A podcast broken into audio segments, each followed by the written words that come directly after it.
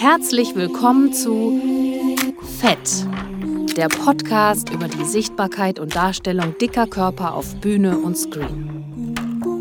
Die Forderungen nach mehr Diversität in den Medien und darstellenden Künsten werden immer lauter.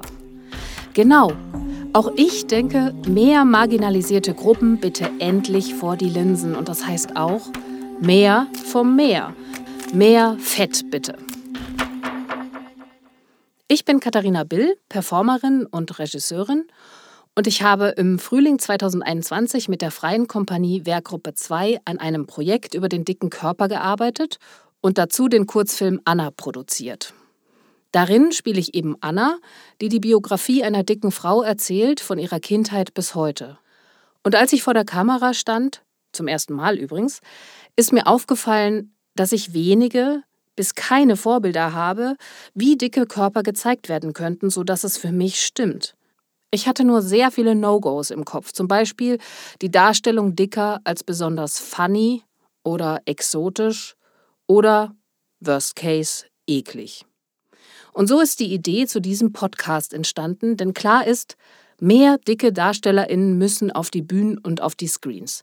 Aber das alleine reicht nicht. Die Frage ist auch, wie? Heute spreche ich mit der Filmschauspielerin und Aktivistin Andrea Schneider. Sie spielte in verschiedenen Fernsehfilmen und Serien, unter anderem im Münchner Tatort und in der WDR-Comedy-Serie Nicht dein Ernst. Ja, sie kann Comedy. Und sie hat die Initiative Hashtag Alle Körper im Blick zusammen mit Monika Oschek gegründet, deren Hauptaugenmerk auf körperlich diverser Besetzung im Film, TV und auf der Bühne liegt. Darüber möchte ich heute mit Andrea Schneider sprechen, über gute und schlechte Beispiele aus der Branche und darüber, was gegen körperliche Diskriminierung in dem Berufsfeld wirklich wirkt. Hallo Andrea. Hallo Katharina. Hey, schön Danke für die Einladung. Schön dich zu hören. Schön, dass wir heute sprechen können. Andrea, was muss ja. passieren, damit endlich mehr dicke Körper im deutschen Fernsehen zu sehen sind? Wir brauchen mehr Mut und gute Geschichten. ich glaube, so kann man das gut zusammenfassen. Und dann äh, ziehen wir los und ähm, erobern die Welt. Yes. Sehr gut. Eure Initiative heißt Hashtag alle Körper im Blick, also Betonung jetzt auf alle. Warum habt ihr gleich so umfassend angefangen und nicht zum Beispiel einfach erstmal mit alle, äh, also dicke Körper im Blick zum Beispiel oder so?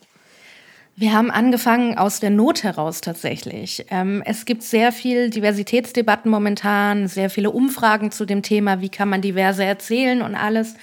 Aber es gab immer diesen einen blinden Fleck körperliche Diversität.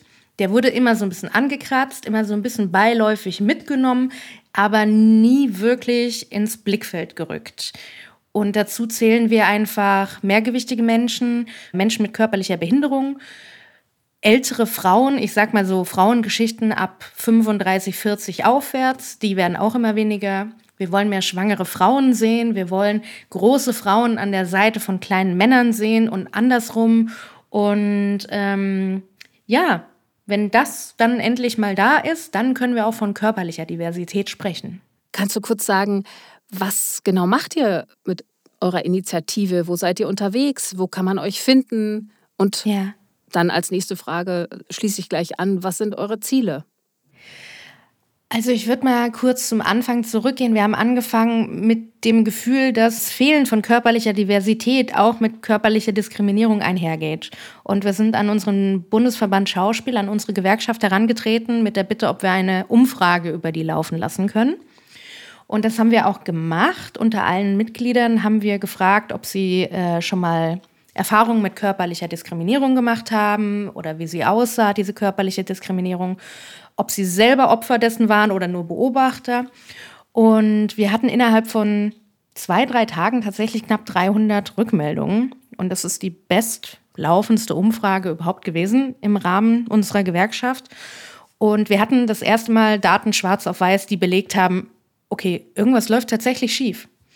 Und das waren teilweise dis diskriminierende Aussagen wie, wenn ich zum Kostüm gehe, dann wird mir die Brust weggeschnallt, weil ich sehr große Oberweite habe, ähm, damit die nicht so ins Blickfeld rückt. Oder ähm, mir wurde am Set hinterhergerufen, na, du hast aber stramme Waden. Oder Agenturen werden regelmäßig angefragt, ja, wie dick ist denn jetzt wirklich dein Schauspieler? Und das sind einfach so, so, ah, das sind so eklige Momente, sage ich jetzt einfach mal, die wir natürlich dadurch auch aufzeigen können und sagen können, hey Leute, wir brauchen allgemein mal so ein Bewusstsein, so ein Umdenken. Wir alle machen Fehler, wir alle sind Menschen, lasst uns drüber reden und lasst uns auch gegenseitig Grenzen setzen, jeder wie er es braucht.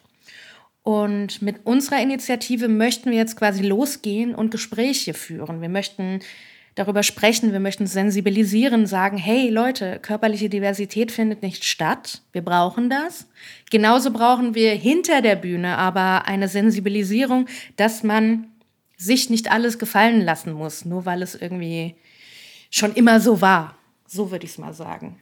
Und ähm, ja, wir reden mit allen Gewerken. Wir reden mit Regie, mit Produktion, mit Redaktion, mit Drehbuch, mit anderen Schauspielern, die davon betroffen sind. Und wir wollen einfach, ja, aufklären und zeigen, was schief läuft. Aber wir fragen auch, was können wir verbessern alle miteinander? Das ist uns nämlich ganz wichtig. Wir wollen nämlich nicht nur draufhauen, wir wollen voneinander lernen und Wege finden. Und so starten wir gerade und wir machen zum Beispiel gerade Insta-Lives, zweimal im Monat, suchen wir uns Gesprächspartner, gehen online mit denen jeden Dienstagabend um, nein, nicht jeden Dienstag, aber die Dienstagabende, die wir als Termine raussuchen, um 19 Uhr immer, kann man uns auf Instagram dann folgen an dem Abend und äh, zuschauen und auch selber Fragen mit reingeben. Genau. Und das ist momentan das, was wir so tun. Und wir sammeln sehr viel Informationen, mit denen wir dann die Situation verbessern können. Du hast gerade gesagt, wir alle können uns verändern, wir alle können was dazu beitragen. Was kann ich sofort tun? Naja, ich würde ja mal sagen, jeder von uns lebt so in seiner eigenen Bubble und diese Bubble ist bequem. Diese Bubble kennt man, in dieser Bubble fühlt man sich wohl und das ist per se ja erstmal nichts Schlechtes.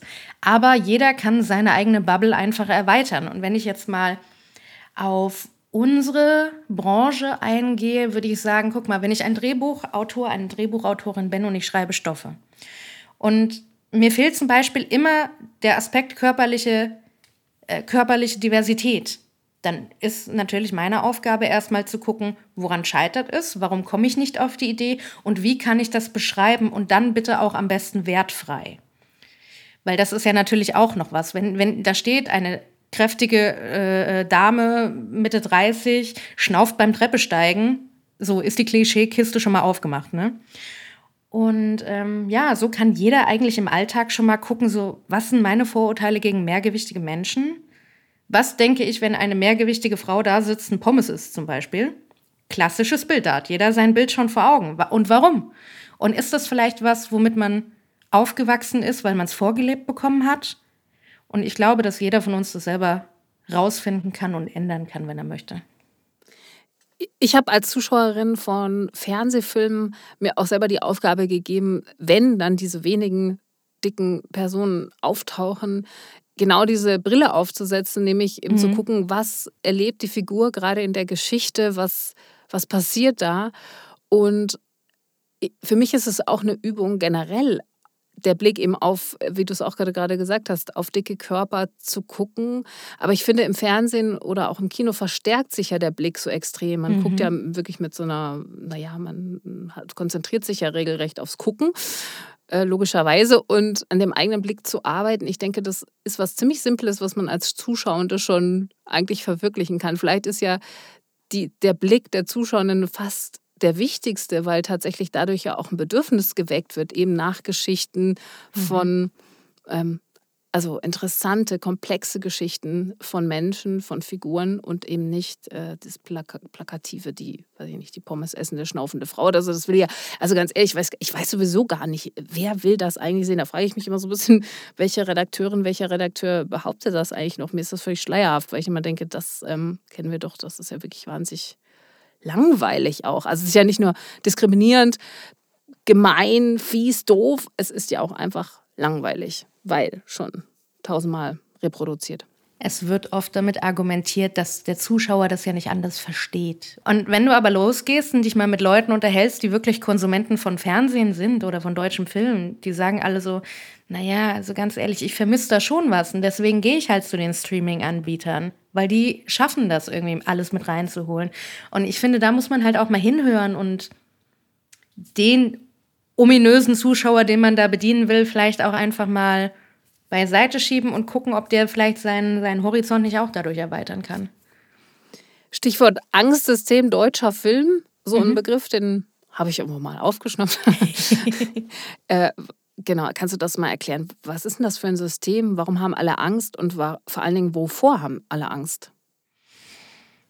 Also jeder hat natürlich auf seine Art und Weise Angst. Die einen haben Angst, dass ihr Film floppt und nicht genügend Geld einspielt und sie dann auf Kosten sitzen bleiben. Die anderen haben Angst, dass ihre Position in der Redaktion vielleicht ganz schnell neu besetzt ist, weil der Job nicht richtig gemacht wurde, weil halt vielleicht zwei, drei Zuschauer weniger einschalten. Dann gibt es natürlich diejenigen, die Angst haben, keine Jobs mehr von Produktionsfirmen zu bekommen, keine Casting-Aufträge mehr, weil, warum auch immer, und so dreht sich das immer weiter im Kreis. Jeder hat irgendwie Angst um seine Position, um seinen Job, um sein Geld. Und ähm, man hat immer das Gefühl, naja, meine, meine, mein Ersatz steht schon um die, um die Ecke. Und das ist irgendwie so ein Machtkonstrukt, das sich seit Jahren aufgebaut hat und so ist so aufgebläht. Ich habe das Gefühl, irgendwann muss das doch mal platzen, aber so weit sind wir noch nicht. Oder schrumpfen. Ich kann es dir nicht sagen, ganz ehrlich. Das ist so das, was auf jeden Fall Stand der Dinge ist gerade. Du bist ja auch in dem System, du bist ja Schauspielerin, du bist mhm. ja auch abhängig von Castingagenturen, von Menschen, die dich, wie nennt man das eigentlich beim Film? Engagieren? Sagt man das? bei euch? Genau, engagieren. Engagieren, genau. genau. Besetzen, besetzen. besetzen. Besetzen, so ja, genau. genau. Die dich besetzen. So. Aber offensichtlich hast du keine Angst, abgestempelt zu werden als die Aktivistin oder als die Person, die politisch aktiv ist, die, die auch ihren Mund aufmacht, die vielleicht auch gewisse Forderungen dadurch natürlich auch am Set wahrscheinlich stellt. Oder ist dir manchmal auch ein bisschen mulmig und du denkst, oh, oh wei, oh wei, ähm, vielleicht hat es Auswirkungen, dass ich diese Initiative gegründet habe? Also ich kann mir schon vorstellen, dass es Leute gibt, die mich so abstempeln und die dadurch irgendwie angstbehaftet mir gegenüber sind und denken, oh Gott, ich komme da jetzt hin und äh, stelle nur Forderungen und äh, ich marke den Fehler an und ich marke den Fehler an, aber ich bin ja auch Mensch. Also ich habe auch eine dicke Schale. Ich lasse auch nicht viel an mich ran und ich kann das auch in dem Moment gut bewerten, was jetzt wirklich sinnvoll ist anzusprechen oder nicht. Und wenn ich ans Set komme, bin ich erstmal Andrea, die Schauspielerin, die ihren Job gut machen will. Und die Aktivistin läuft vielleicht irgendwo im Hintergrund. Aber das ist jetzt nicht mein Hauptaugenmerk. Und so trenne ich das auch voneinander. Ich setze mich als Aktivistin, weil das auch ein Grundbedürfnis von mir ist, ein für andere Menschen. So bin ich. So bin ich erzogen worden, so bin ich aufgewachsen. Setze dich für andere Menschen ein, die es vielleicht nicht können. Und ähm, wenn ich ans Set gehe, bin ich in einer ganz anderen Funktion und das kann ich dann auch ausblenden in dem Fall. Beim Film ist es doch so, dass es so Karteien gibt. Ich bin, ja, du musst ein bisschen mir erklären. Ich bin so ein, ich bin so ein bisschen ein Dummi, was, was Film, die Filmbranche angeht. Ich komme ja vom Theater und der freien mhm. Szene mhm. und äh, Performancekunst und deswegen, ich kenne mich überhaupt nicht aus. Aber durch eure wahnsinnig tollen Videos auf Instagram und Interviews habe ich das jetzt gehört. Also da gibt es eben verschiedenste Portale, wo SchauspielerInnen drin sind mit Fotos und so. Und da ist doch jetzt der heikle Punkt, nämlich diese Körperbeschreibung. Also da steht ja die Größe drin, da steht wahrscheinlich auch die Haarfarbe drin, also ein paar körperliche Marker. Und wie, wie funktioniert, also wie wichtig sind diese körperlichen Marker und wo ist da vielleicht auch das Problem an dieser Art Beschreibung? Und dann noch die nächste Frage, was würdet ihr also Monika und du und die vielen anderen Komplizinnen, die ihr bestimmt habt, was wünscht ihr euch? Wie soll denn der Körper eigentlich beschrieben werden, damit Casterinnen wissen, ah, okay, das ist äh, die und die Person? Also erstmal zur Erklärung, du hast recht, es gibt so Portale, so Datenbanken, ähm, wo wir uns eintragen mit all unseren Daten, unserer Vita, unserer Kontaktdaten, wie sehen wir aus, blond, blauäugig, 1,65 groß. Und dann gibt es die körperlichen Merkmale, weil ich verstehe, dass das da ist und wir versuchen gerade auch Wege zu finden, rauszufinden, kann man das nicht irgendwie anders lösen. Aber Stand der Dinge ist momentan, wenn Casterin XY eine mehrgewichtige Schauspielerin sucht, weil es wichtig für die Geschichte ist. Kann sie hergehen und kann Filter setzen in dieser Datenbank. Ich suche jetzt eine Frau, die ist 35 Jahre alt, blond und ist mehrgewichtig. So, das ist die Vorstellung dieser Rolle. Dann kann die die Filter setzen und kriegt auch nur diese Schauspieler ausgespielt, diese Schauspielerinnen in dem Fall. Und kann dann gucken, okay, bringt diese Schauspielerin das jetzt mit, was ich für die Rolle brauche? Und dann geht Casterin, Caster XY vor und ruft an und fragt so, ja, wir haben Projekt XY, hast du dann und dann dafür Zeit? Hättest du da Lust drauf? Können wir dich anfragen? Dann wird eine Liste erstellt, die geht an die Produktion, an die, an die Regie und an die Redaktion und dann wird geguckt, ja, den und den wollen wir oder den nicht. Die Sache ist jetzt, wenn es eine Rolle ist, die nicht explizit beschrieben ist, könnten theoretisch die Caster, die Casterinnen auch hergehen und sagen, ich suche jetzt aber nur eine sportliche Person. Weil da steht ja drin, die Person joggt. Ist ja klar, dass sie dann sportlich aussehen muss. Nee, muss halt nicht. Also es hat Vorteile, gezielt zu suchen, es hat aber auch Nachteile, Leute direkt auszuschließen und dadurch sein, sein Blickfeld irgendwie eng zu halten. Und ähm, ja, das ist so, das ist uns ein bisschen ein Dorn im Auge. Wir verstehen auch die Prozedur und wir verstehen auch, dass wir das brauchen per se erstmal für gewisse Geschichten. Aber wir wollen halt nicht, dass Leute dadurch kategorisch erstmal ausgeschlossen werden, sondern jeder soll aufgrund seines Talentes und seiner Energie, die er mitbringt, besetzt werden, bitteschön. Ob das jetzt der Weg ist, das abzuschaffen, wissen wir nicht. Es war auf jeden Fall eine Initialzündung bei uns zu Start mit unserer Initiative, als das körperliche Merkmal in einer der Datenbanken von weiblich auf durchschnittlich geändert wurde, weil die Datenbank hat damit argumentiert, ähm, naja, unter weiblich waren dann mehrgewichtige Menschen zu finden und äh, Frauen natürlich, mehrgewichtige Frauen zu finden, aber auch schlanke Frauen. Und somit war es so diffus und wir konnten das irgendwie nicht klar definieren. Und deswegen mussten wir auf durchschnittlich. Und jeder, der in der Kunst arbeitet, weiß, dass durchschnittlich ein, ein Todessignal eigentlich ist. Keiner von uns will durchschnittlich genannt werden. Und das war ähm, für Monika damals die Initialzündung, so richtig mal auf die Tonne zu klopfen und zu sagen, so, nee, Freunde, so können wir das nicht lassen. Und so fangen wir jetzt nämlich an mit der Initiative. Aber ist ja auch verrückt, weil weiblich ist doch an sich auch total schräg. Also weiblich hieß früher mehrgewichtig. Oder habe ich das jetzt falsch verstanden? Zumindest, also kurvig, größere Proportionen, also deutliche Oberweite, vielleicht noch schlanke Taille und dann ein Becken. So würde ich das definieren. Aber äh, jeder hat ja heutzutage eine eigene Definition von Weiblichkeit auch. Ja, das ist doch, das ist ja äh, sowieso dann fragwürdig. Also weiblich, also das ist ja auch ein, eine politische Frage. Was ist hier weiblich? Ja, vor allem gibt es, gibt es ja auch nicht männlich, oder? Was ist denn männlich? Achso, diese Kategorie gibt es dann bei den Männern nicht. Nee, gibt es nicht. Weil was, was ist das denn? Also ich weiß auch nicht, was weiblich ist. ähm, ich wüsste gar nicht, wie ich. Das ist echt, das habe ich noch gar nicht durchgespielt. Also wäre ich jetzt Filmschauspielerin und würde ich mich jetzt in die Kartei reinsetzen, dann würde ich reinschreiben, weiblich gelesen, fett, freundlich. Nein, ich weiß nicht, ich suche gerade, ich suche gerade nach einer, nach einer, also was ist denn wirklich aussagekräftig? Ich finde es schon heavy, muss ich sagen, wenn ich drüber mhm. nachdenke, diese Körperbeschreibung. Und wenn du sagst, die RegisseurInnen und Casterinnen können Filter setzen, dann wird mir ganz schwummerig, weil tatsächlich diese Art der Kategorisierung eine, eine, eine unfassbare äh, Klischees und Stereotypen per se hinein manövriert. Also da kann man ja gar nichts machen. Wenn, also sollte man sich tatsächlich so einer Datenbank dann ähm, da, wie sagt man, ähm, die, die, die, da ähm, benutzen.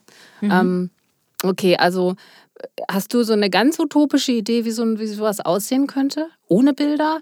Ohne na, wir hatten ja uns ja schon mal überlegt, ob es nicht sogar Sinn machen würde, einfach mal als Experiment, nicht als grundlegende Regelung, sondern als Experiment, ob man einfach mal A, Geschlecht weglässt im Drehbuch, B, Namen weglässt und natürlich Alter und alles, was so kategorisiert, erstmal weglässt, sondern einfach nur Person A, Person B, Person C und dann mal gucken, was passiert.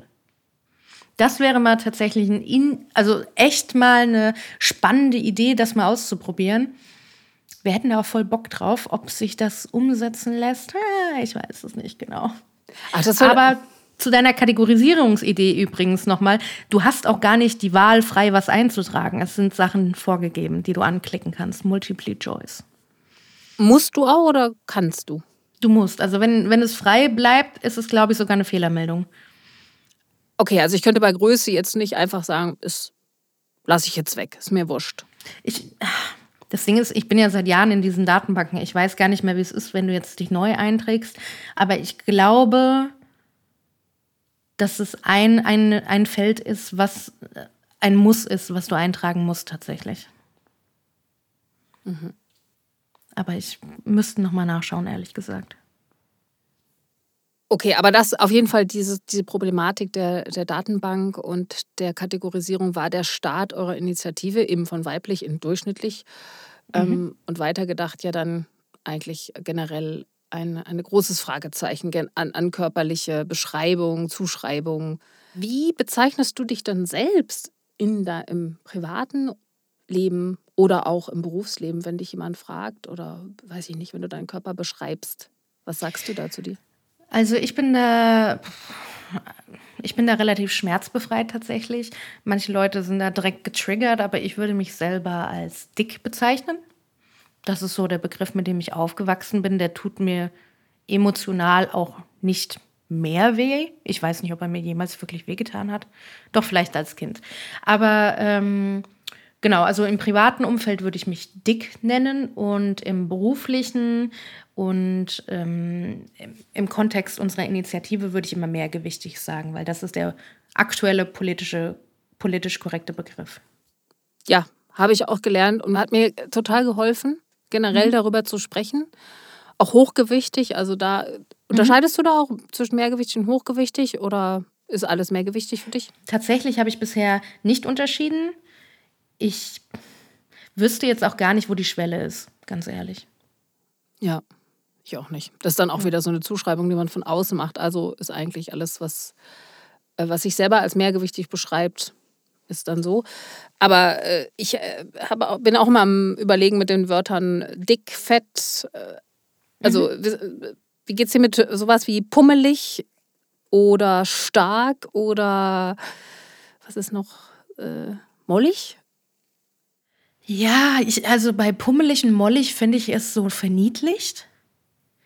Also das geht direkt in so eine niedliche Schublade. Ja, die ist halt ein bisschen mollig. Das ist so, ja, es wird so klein gemacht in dem Sinne, also aber die Person dahinter wird so klein gemacht. Und äh, was war das andere? Stark? Mhm. Stark ist so, als ob du dann keine Emotionen zulassen kannst. Also als ob dir dann Emotionen und Weichheit irgendwie abgesprochen wird. Das würde ja. ich jetzt, glaube ich, nicht benutzen. Nein, ich auch nicht. Überhaupt nicht. Ich mag das auch gar nicht. Die, die, ja. Nee, ich bin nämlich auch bei mollig und pummelig, da sträuben sich alle Körperhaare auf. Ich kann das überhaupt nicht aushalten. Hat schon lange nie, keiner mehr zu mir gesagt. Ja. Gott sei Dank. Nee, bei mir auch nicht. Die ist ein bisschen mollig. Nee, das hat noch keiner gesagt. Ich bin allerdings schmerzbefreit jetzt mit dem Wort Fett. Mhm. Also, äh, was heißt schmerzbefreit? Ganz im Gegenteil, für mich ist es wirklich äh, ein, eine Art Empowerment gewesen. Als ich in der Fett Acceptance Bewegung so unterwegs war, habe ich gemerkt, wie toll das Wort Fett ist. Und wie, ja, habe mir das wieder so zurückgeholt. Also im Zusammenhang eben mit diesen politischen Bewegungen fand ich das so toll. Die kommen ja aus Amerika und ich dachte, oh, in Amerika, da sind alle so ein bisschen weiter in dieser Hinsicht. Die Diskriminierungsdiskurse sind ganz woanders und mhm. seitdem nenne ich mich selber äh, fett, wenn ich danach gefragt werde oder wenn ich mich beschreiben soll oder so. Und ich habe auch den Podcast fett genannt, ganz mhm. bewusst, weil ich irgendwie das Wort so mag. Ähm, ja, also das wollte ja, ich hier auch nochmal sagen, weil ich dachte, so, am Ende, ich weiß gar nicht, wie das ist, wenn, wenn man das Wort so liest, ist das ja in, im Deutschen ganz negativ konnotiert und für mich ja, eben so stimmt. positiv. Deswegen, ähm, was löst bei dir das Wort Fett aus? Ja, das stimmt. Ich würde es jetzt auch unterscheiden zwischen dem Englisch, englischsprachigen Kontext und dem deutschsprachigen. Ich finde auch im Deutschen klingt es sehr hart ähm, und sehr schnell bewertend im negativen Sinne. Wahrscheinlich, weil man es hier gar nicht irgendwie als was Positives gewohnt ist. Und im Englischen finde ich auch, ja, wenn man sagt, ja, du bist fett, also das ist ja auch so ein, so ein Kompliment an manchen Stellen tatsächlich. Und wenn das bei uns im Deutschen mehr im positiven Sinne genannt werden würde, würde ich mich, glaube ich, auch eher damit wohlfühlen. Aber momentan ist es noch so, schreckt mich ein bisschen ab tatsächlich. Also wir haben ja schon mal drüber gesprochen, deswegen also mittlerweile nicht mehr. Also mittlerweile nicht mehr so stark wie damals, aber, aber ähm, ja, es dauert noch ein bisschen, ist noch in Bewegung. Ja, bei mir hat es auch damit zu tun, dass ich auch angefangen habe, Fett tatsächlich, also das Meer, was an Körpern dran ist, also wenn Fett sich bewegt oder mhm. wenn ich fette Menschen sehe, dann hat mein Blick sich irgendwie geändert. Mhm. In den letzten zwei, drei Jahren habe ich, hab ich auch, musste ich dran arbeiten, weil ich sozialisiert bin, so Fett ist schlecht, auf jeden mhm. Fall. Also es muss weg. Fett muss weg. Ist ja auch die Diätindustrie und meine eigene Biografie ist davon sehr stark geprägt. Und jetzt habe ich das umgedreht und kann dieses Fett, wenn es an Leuten dran ist oder an mir, nicht immer und nicht jeden Tag und kommt auch sehr auf meine psychische Konstitution an, aber ganz, ganz oft kann ich es total feiern. Also ich mhm. nicht mehr nur neutral, das auch an vielen Tagen, aber manchmal bin ich auch richtig begeistert davon. Und dieses, bei mir wechselt das dauernd hin und her. Also das, ich bin dann noch total am Suchen, wie, wie kann ich mich auch aus der Sozialisation befreien? Wie kann ich, das hatte ich ja am Anfang schon gesagt, wie kann ich meinen eigenen Blick äh, anfangen zu drehen? Wie kann ich das genießen? Wie kann ich das ähm, ja auch als das sehen, was es ist? Nämlich tatsächlich ein Teil von Körpern. Mhm. Und, und ich will jetzt gar nicht von Schönheit anfangen, weil da habe ich einen ganz großen Struggle mit. Ich weiß nicht, wie es dir geht, mit Body Positivity. Da bin ich eher am struggeln, dass sozusagen, also alles äh, muss schön sein, schön sein. Das ist ja eigentlich so eine Maxime der, ich glaube, der Kosmetikindustrie oder so, nein, keine Ahnung, aber irgendwie so eine, äh, als wäre das das Allerwichtigste auf der Welt, schön zu sein, das sehe ich überhaupt gar nicht so. Ich denke eher, es ist das Allerwichtigste auf der Welt, angenommen zu werden, so wie man ist. Klingt jetzt sehr äh, pathetisch, aber tatsächlich ist es ja, äh, wenn jemand sagt, hey, du, ähm, fette Frau, ähm, wir haben eine schöne Zeit zusammen. Nein, wie, Gott, was erzähle ich? Aber ich sag mal, ich versuche gerade, ich versuche gerade klarzumachen, was für mich ein echtes Kompliment ist. Weil ich habe yeah. nämlich festgestellt, dass wenn Leute zu mir sagen, oh, du bist schön, ähm, so, dass ich das nicht mehr als Kompliment wahrnehmen kann, sondern irgendwie zum Beispiel sowas wie, ach, die Zeit mit dir zu verbringen ist schön oder was auch immer. Aber diese körperliche Zuschreibung schön habe ich äh, verlernt, dass ich das als positiv ähm, wahrnehme. Wie geht's dir mit diesem Schönheitsdiskurs, der ja im Film und Fernsehen wahrscheinlich auch sehr massiv geführt wird? Oh, der wird sehr bei uns geführt. Das ist ja auch, das ist halt dieser Zwiespalt zwischen ähm, Umbruch von ähm, Wokeness, sage ich jetzt mal, äh, zu dem, was Film, diese Traum- und Scheinwelt, die Film natürlich auch sein möchte und beibehalten möchte. Das ist ein, groß, ein großes Problem, dieser Struggle. Und äh, du hast ja jetzt was angesprochen, ich überlege auch, was ist denn, wenn jetzt einer zu mir sagt, boah, du bist aber schön? Ich glaube, also mir geht es da, glaube ich, ähnlich wie dir. Ich kann das auch nicht so an mich ranlassen. Das ist, hat für mich nicht so einen Wert wie, wie genau, genau das, was du gerade beschreibst. So, die Zeit mit dir ist schön. Oder der Tag oder schön, dass du, dass du da warst und mir geholfen hast. Also so Sachen, die man wirklich aktiv beeinflussen kann. Weil schön, das ist A, liegt das im Auge des Betrachters und du hast da aufgrund deiner Physiognomie und deines Aussehens, was du ja per se erstmal mitbringst, hast du ja, kannst, hast du ja gar keine Kontrolle. Es sei denn, du gehst zum Schönheitschirurgen und legst dich irgendwo unter das Messer und bestimmst, wie du aussiehst. Oder du machst, du definierst deinen Körper durch Sport, aber erstmal das, was du persönlich als Mensch mitbringst, da hast du ja, kannst du ja nicht beeinflussen. Und ich tu mir, ja, mir geht es da ähnlich wie dir. Ich tue da, ich mir da auch echt schwer gerade. Ich glaube, diese, dieses Kompliment, du bist aber schön, ist ja auch total missbraucht durch so eine männliche Sicht auf Frauenkörper. Also wenn, wenn ich das Wort höre, du bist aber schön, dann äh, höre ich da immer so ein, so ein, so, ein, so, ein, ja, so ein Kompliment von so Typen. Ich weiß auch nicht. Also, das ist auch fast schon für mich eine feministische Haltung, sich da auch dagegen zu wehren und dann sehr hellhörig zu werden, wenn jemand sagt, ah, du bist aber schön und dich darauf zu reduzieren, weil ich die Vermutung habe oder immer, wenn mir das begegnet ist im Leben, dass Leute mich darauf reduzieren wollten, wollten sie auch gleichzeitig so ein bisschen Macht über mich haben oder mich klein halten oder versuchen, schön ein kleines Paket zu haben. Ich glaube, deswegen mhm. habe ich so, eine, so, einen, so, einen Stachel entwickelt und ähm, reduziere mich bitte nicht auf diese, diese äußerlichen Marker. Ich glaube, da müssen wir auf, äh, unter feministischer Perspektive auch noch viel machen und auch in der Darstellung, weil ich ist mir auch aufgefallen, egal was wie die Frau aussieht per se, was sie für eine Körperform, Hülle hat, wie Frauen auch ähm, aufgepimpt werden im Fernsehen. Weißt du, also ich habe manchmal den Eindruck, irgendwie Gibt es da eine Maskenbildnerin oder einen Maskenbildner, der alle gleich schminkt? Und die sind immer, also so, es kommen keine Pickel vor, es kommen ganz wenig ungeschminkte Frauen vor, aber auch bei den Männern. Ich will das jetzt gar nicht nur auf die Frauen beschreiben. Ich, ich, äh, ich habe erst seit zwei Wochen einen Fernseher und seitdem sehe ich auch Bilder größer. und da ist mir aufgefallen, dass, ich sehe mal das Problem. Ich sehe, ich sehe das, äh, äh, wie das so gemacht wird. Und mir fällt auf, dass so eine gewisse, ähm, ich nenne das in Anführungsstrichen Hässlichkeit oder so, gar nicht vorkommen darf. Das und stimmt, ja. da sehe ich auch ein Problem der Darstellung von Frauen im Allgemeinen und insbesondere eben dann auch, dann potenziert sich das ja. Ne? Also wenn Frauen mhm. dann noch nicht dem Schönheitsideal in Anführungsstrichen entsprechen, dann ähm, ja, worauf will ich eigentlich hinaus? Also ich hab, wollte gerade so ein bisschen, genau, ich nachdenken. Ich glaube generell, nach, ich habe eine Rückfrage. dieses Darstell, ich glaube, diese Darstellung von Frauen und von dicken Frauen. Da komme ich irgendwie immer wieder an meine, ja, da werde ich immer wieder wütend. Was fehlt mir da eigentlich oder was regt mich eigentlich so auf? Das frage ich mich gerade. Was regt mich so auf, dass, dass diese Körper so, ja, die werden, die werden gemacht. Die werden nicht einfach, die sind nicht einfach, sondern die sind so, ah, ich weiß auch nicht. Ja, wahrscheinlich ist es die Sexualisierung am Ende, die mich aufregt. Und es ist natürlich das Diktat aus der Werbeindustrie.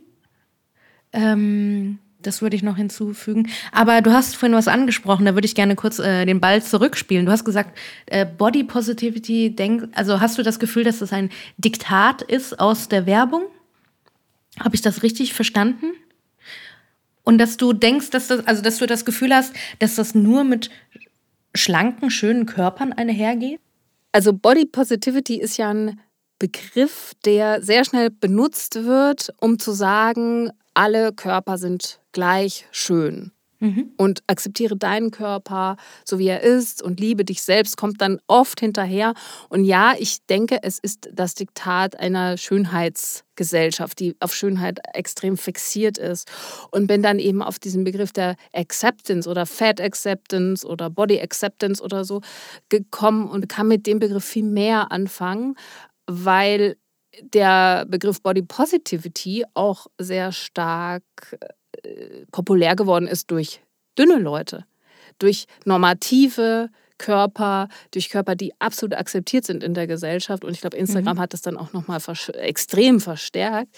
Also jede zweite Frau die zwei Speckröllchen hat und die dann in die Kamera zeigt, sagt, ich liebe meinen Körper, wie er ist. Und ich freue mich total über jede Person, die ihren Körper so akzeptiert, wie er ist. Total. Also verstehe mich bitte nicht falsch. Aber ich glaube, als politischer Begriff ist er nicht so sehr zu gebrauchen, weil er eben eigentlich in der gleichen Logik bleibt. Nämlich Hauptsache, du bist schön. Und ich denke, nee, Hauptsache, du lebst und du kannst tun und lassen, was du möchtest im Rahmen von Gesetzen.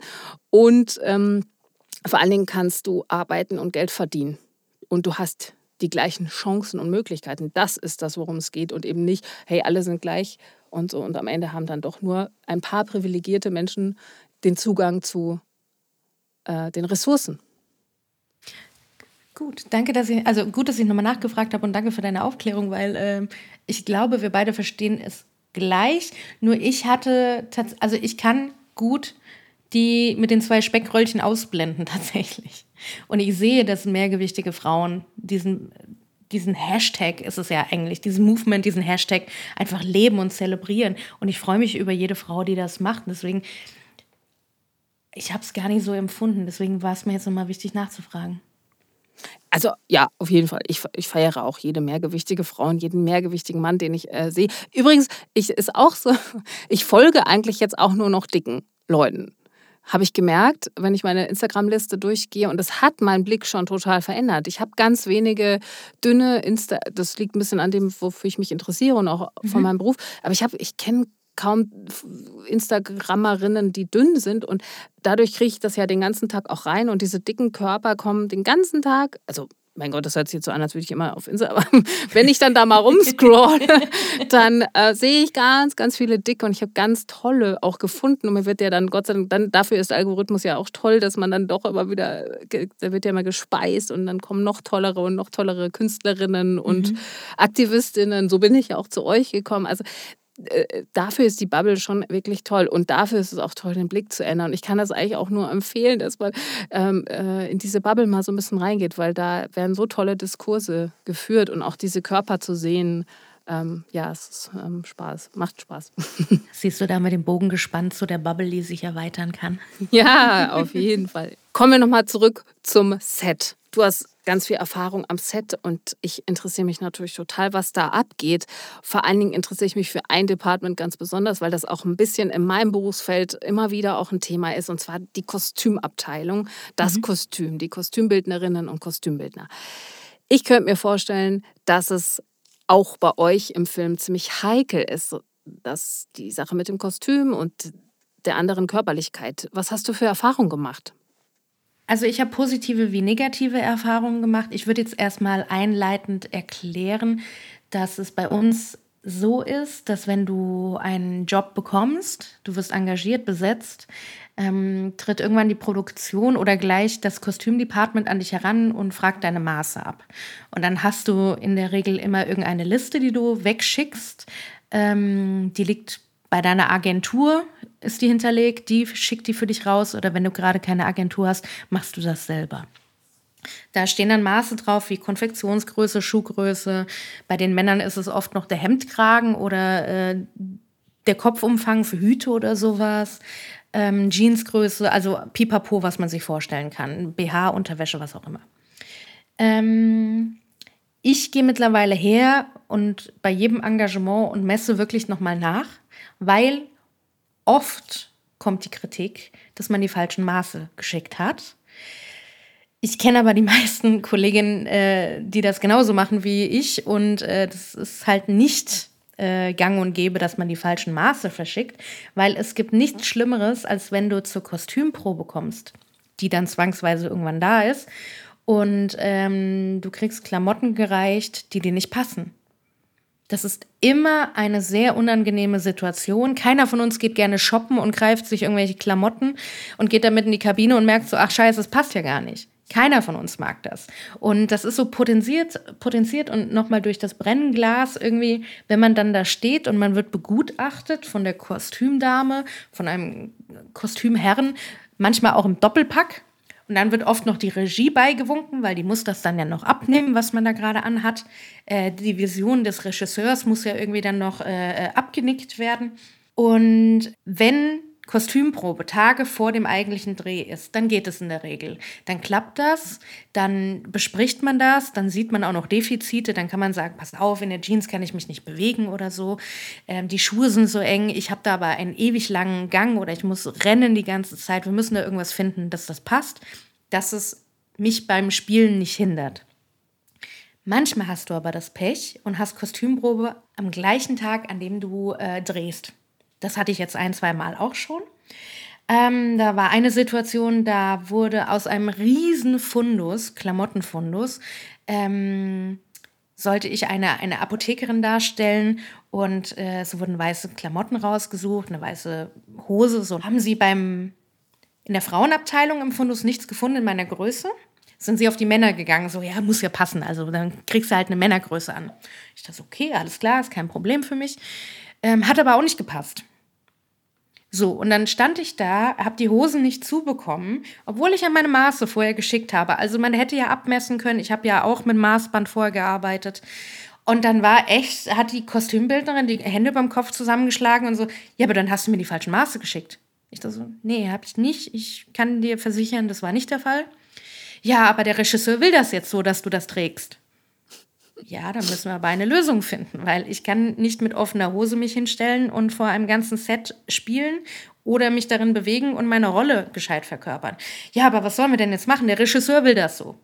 Da ist wieder dieses Abhängigkeitsverhältnis. Sie wollte mit aller Gewalt ihren Job gut machen, was ja auch richtig ist, hat sich aber nicht auf mich einlassen können, weil der Druck irgendwie mit dem Regisseur so da war, dass sie gedacht hat, ich bin das kleinere Übel, ich muss jetzt funktionieren. Gut, Ende vom Lied war, ähm, aus meinem Apotheker-Outfit wurde ein Ärztin-Outfit. Ich durfte meine private Jeans anlassen und habe einen weißen Kittel drüber bekommen. Bin ich beruflich noch aufgestiegen, ist doch auch kein Problem.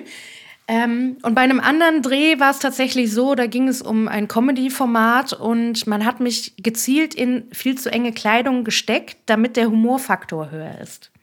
Nein. Doch, also die Leggings saß besonders eng. Natürlich war noch irgendein Leopardenprint drauf, um noch ein bisschen Milieu zu erzählen.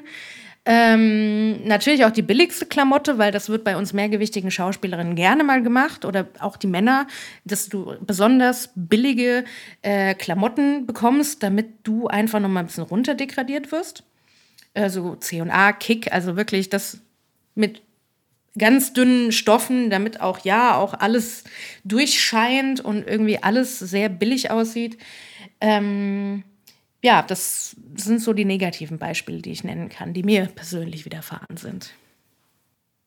Mir fällt gerade so ein bisschen, äh, mir fällt gerade so die Kinnlade runter. Das heißt, du, also absichtlich, äh, ich muss nochmal nachfragen, also in solchen Kontexten hat dann die dicke Figur jetzt in deinem Fall, hat mhm. jetzt die C&A-Kleidung an und die anderen haben aber Gucci an oder, oder schöne Sachen oder was? Oder? Also ich würde jetzt nicht so hochgehen und zu so sagen, es ist Gucci oder Armani, also nicht die ganz teuren, aber es sieht einfach wertiger aus. Die Stoffe sind einfach äh, äh, hochwertiger. Es ist halt einfach eine ganz klare Diskrepanz zwischen der Rolle der mehrgewichtigen Schauspielerin, die dann oft natürlich auch Klischee ist, also die, die Loser, der Loser-Typ, die beste Freundin, die auf gar keinen Fall das Love Interest, also einfach eine Figur, die beiläufig passiert. Und die, die Mädels, die Schlanken, die dann die Hauptrollen spielen, das Love Interest und so, die, denen wird natürlich dann sexy Kleidung angezogen. Und da ist dann schon der Unterschied. Du kommst zur Kostümprobe und ähm, ich beschreibe das auch auf, aus meiner Perspektive raus, aber auch aus der Perspektive von anderen Kolleginnen, von denen ich das gehört habe. Du stehst dann da und du siehst eigentlich schon an der Kleiderstange, was ist mein Kostüm und was ist das der anderen. Du siehst es an der Qualität einfach schon. Wow. Was mich zu der Frage führt, welche Rollen werden dir denn angeboten? Oft die dicke Lustige. Also ich bin per se, bringe ich schon einen großen Humor mit. Also ich bin jemand, die sehr über sich selber lachen kann und ähm, auch immer dafür sorge, dass irgendwie alle eine gute Zeit haben. Aber es ist schon, das ist, das sind schon die Rollen, die ich hauptsächlich angeboten bekomme. Aber das ist momentan schon so das, was ich hauptsächlich bekomme. Also die Kommissarin, äh, die Bankmanagerin, das ist jetzt nicht das, was mir regelmäßig angeboten wird. Gisa Flake hat in dem Interview mit euch auch erzählt, mhm. dass sie schon 14 Mal die Krankenschwester gespielt hat. Ich habe das erst gar nicht verstanden, weil sie hat dann so gelacht. Gisa Flake ist eine Kollegin von, von dir, mhm. ne? Die, genau. Ähm, auch mehrgewichtig und, mhm. und äh, ja. Und da habe ich erst gedacht, ja, ist doch super für mal die Krankenschwester. Und dann ist mir erst klar geworden, was sie damit meinte. Da musste ich so einmal kurz um die Ecke denken, dass es eben heißt, sie hat aber nicht 14 Mal die Ärztin gespielt. Das war wahrscheinlich damit gemeint, oder? Genau. Also genau. immer wieder sozusagen, also die Stufe drunter und eben auch wahrscheinlich nicht die Hauptrolle, sondern eher so ein, ein Personal oder ich weiß gar nicht. Hm. Ja, das wird, also äh, bei mir, Gisa sagt 14 Mal die Krankenschwester. Ich habe auch schon die Krankenschwester gehabt, natürlich.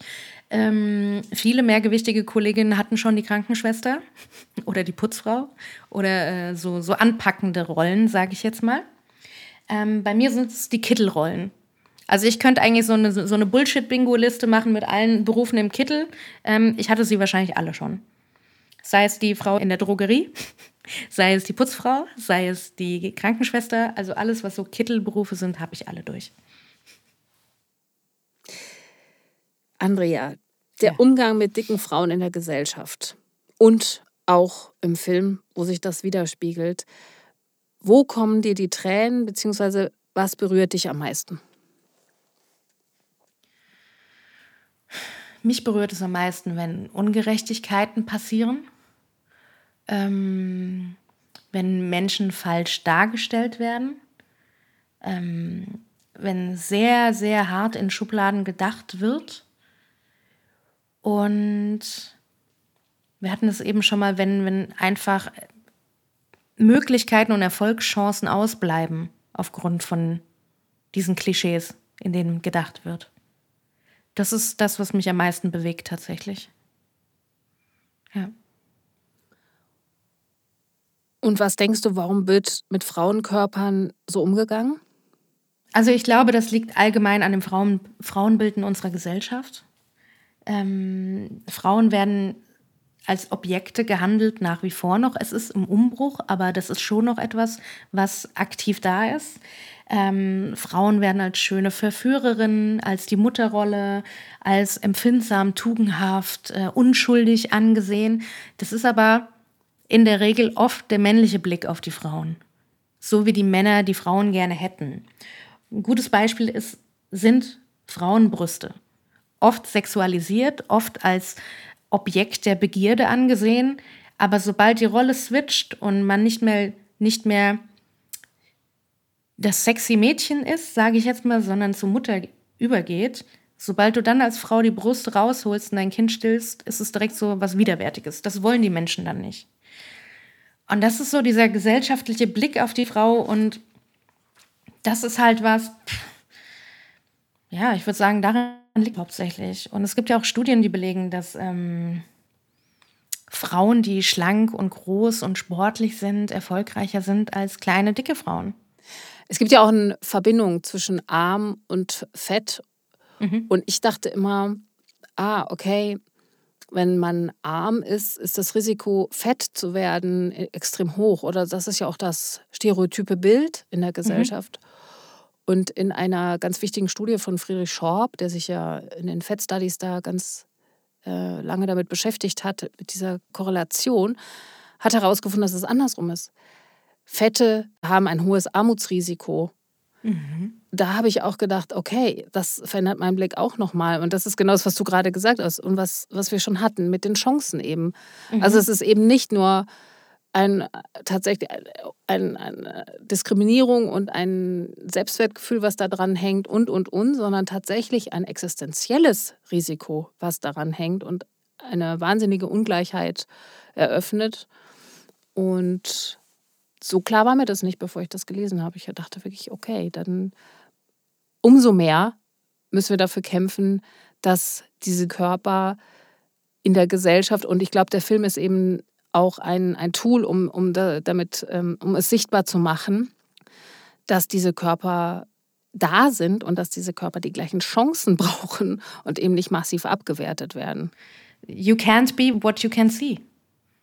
Also wie willst du, wie willst du wissen, was deine Möglichkeiten sind, wenn es dir nie einer vorgelebt hat? Das ist so ein bisschen, und ich finde, daran müssen wir arbeiten und das ist für mich auch so der Antrieb für diese Initiative. Und auch das, was du eben gesagt hast, man hat so ein Armutsrisiko. Äh, Wie sollen denn meine, meine Kollegen mit äh, körperlicher Behinderung oder äh, mit Mehrgewicht oder Schwangere, wie sollen die denn, wir sind alle selbstständig, wie sollen die denn finanziell durchkommen, wenn diese Rollen gar nicht da sind? Also das ist auch, ja, sozialpolitisch ein ganz großer Aspekt. Gibt es eine fette Person, die dein Vorbild ist? Ich habe mir zwei Leute notiert, aber jetzt nicht so, dass ich irgendwie den ganzen Tag immer nur über sie nachdenke. Aber es sind schon Oprah Winfrey, weil der ist natürlich, der wurden Frühsteine in den Weg gelegt und die hat sich echt gegen alles irgendwie aufgelehnt und ist ihren Weg gegangen. Und die hat ja auch immer ein Riesenproblem mit ihrem Gewicht. Mal war sie schlank, mal war sie, mal war sie wieder mehrgewichtig, mal war sie das Testimonial von Weight Watchers, dann mal wieder nicht. Ähm, und Melissa McCarthy, die Schauspielerin. Weil die einfach auch losgeht und ihre eigenen Sachen macht und produziert und der wurden auch nicht die Rollen angeboten, die sie gerne gemacht hätte. Also ist sie selber losgezogen und hat es gemacht. Ja, cool. Die beiden würde ich benennen. Und ich benenne dich, Andrea. ich finde das wirklich richtig toll, was ihr beide macht. Monika mhm. und du, eure Initiative. Dankeschön. Und ich, äh, ja, ich bin einfach nur dankbar, wirklich ganz, ganz doll dankbar, dass es euch gibt und wünsche euch ganz, ganz viel Power und viele KomplizInnen, die euch unterstützen und freue mich, wenn wir uns mal live irgendwo sehen. Und ich hoffe, dass das mal ganz bald der Fall sein wird. Ich würde mich auch sehr freuen. Und ähm, wenn ich noch eins sagen darf, ihr könnt uns alle unterstützen. Wir brauchen per se erstmal keine finanzielle Unterstützung, aber jeder, der unsere Sachen teilt und darauf aufmerksam macht, sei es auf Facebook, Instagram, Twitter, was auch immer, ähm, und drüber redet, der kann schon helfen. Genau, in diesem Sinne, Hashtag alle Körper mit OE im Blick, überall zu finden. Ganz tolle Videos, ganz tolle Interviews und eine ganz tolle Initiative von Andrea Schneider und Monika Oschek. Danke, Andrea. Danke, Katharina. Dankeschön. Das war Fett über die Sichtbarkeit und Darstellung dicker Körper auf Bühne und Screen. Ein Podcast von Werkgruppe 2 und Katharina Bill.